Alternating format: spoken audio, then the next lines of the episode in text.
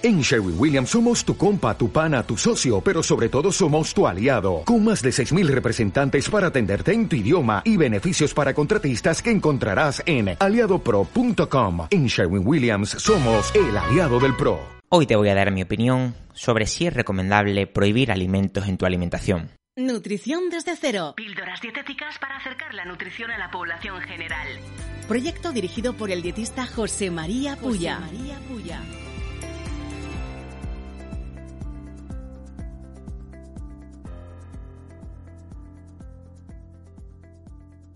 Creo que estamos de acuerdo en que cumplir unas determinadas pautas para llegar a unos objetivos dietéticos pasa por el fenómeno de la adherencia dietética y que sin llegar a este fenómeno ya podemos elaborar la mejor planificación dietética del mundo que no se conseguirá jamás ningún objetivo previamente planteado. De ahí a que siempre digo que para pasar consulta dietética en población general hay que conocer y entrenar otros dotes sociales, por muchos conocimientos que tengas en nutrición y que tengas el mejor expediente de tu universidad. Por ejemplo, si quieres suplementar con creatina monohidrato y no la tomas porque se te olvida después de entrenar, tiene poco sentido seguir intentando añadirla en ese momento. Por lo tanto, añádela en otro momento del día en el que sepas que no se te va a olvidar. Otro ejemplo, si tienes que añadir más verduras y te han dicho que las comas en forma de ensalada pero no te gusta la ensalada, Quizá podrías pensar en que hay muchos tipos y de muchas maneras diferentes, ya sea al horno, a la plancha, en menestra, emparrillada, hervida, Repetimos el concepto de adherencia dietética todos los días, pero una gran parte de esa divulgación restringe seriamente e incluso prohíbe alimentos que podrían mantenerse en la dieta de una persona si se planifica adecuadamente a su entorno. Ya no me refiero a objetivos puramente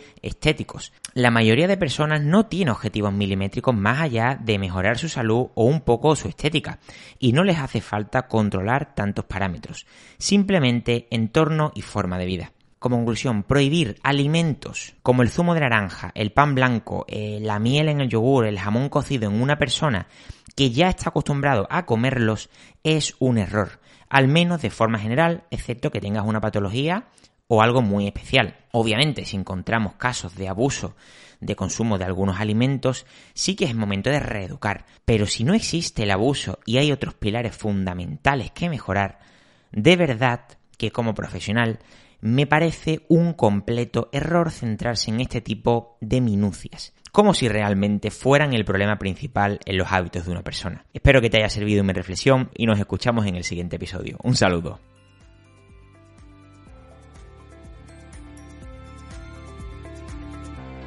Si consideras muy básico este contenido, te recordamos que puedes ampliar tus conocimientos de nutrición en alimentología.com y en el podcast El Alimentólogo. Esperamos que te haya gustado el episodio. Puedes seguir el programa en iVoox, Spotify y Apple Podcasts. Un saludo y nos vemos en el próximo episodio.